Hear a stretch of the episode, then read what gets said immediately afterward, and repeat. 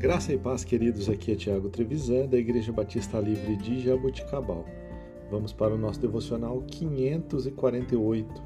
O texto de hoje, 1 João, capítulo 1, versículo 3.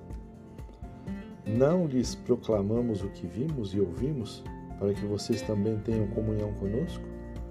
A nossa comunhão é com o Pai e com o Filho, seu Filho Jesus Cristo.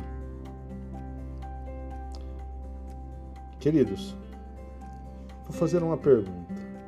Se acaso você testemunhasse um acidente e depois precisasse ser interrogado por um policial, o esperado é que você relate os fatos que testemunhou fielmente aquilo que aconteceu, de acordo com aquilo que você presenciou e viu.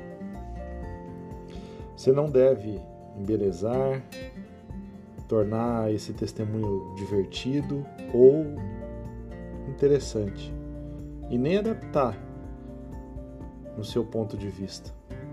Você deve simplesmente dizer aquilo que você viu, correto? Pois bem, o apóstolo Paulo disse aos anciãos da igreja em Éfeso: Vocês sabem como vivi o tempo todo que estive com vocês desde o primeiro dia em que cheguei à província da Ásia. Servi ao Senhor com toda a humildade e com lágrimas. Não deixei de pregar-lhes nada que fosse proveitoso, mas ensinei-lhes tudo publicamente. E de casa em casa testifiquei, tanto a judeus como a gregos, que eles precisam se converter a Deus com arrependimento e fé em nosso Senhor Jesus Cristo Lemos isso em Atos, capítulo 20, de 18 a 21. Como cristãos, nós também devemos testemunhar aquilo que nós temos visto.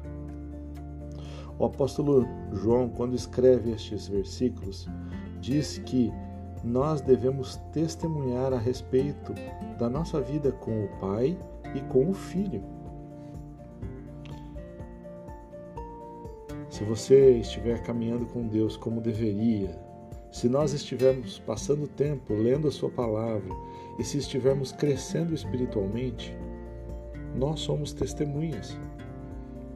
O nosso testemunho simplesmente irá transbordar daquilo que nós vivemos e daquilo que nós estamos presenciando a respeito da obra de Cristo em nós.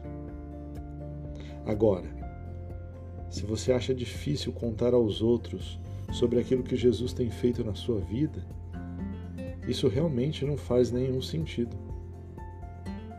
Porque, como seguidores de Cristo, aquilo que temos presenciado do Senhor simplesmente deve transbordar da nossa vida.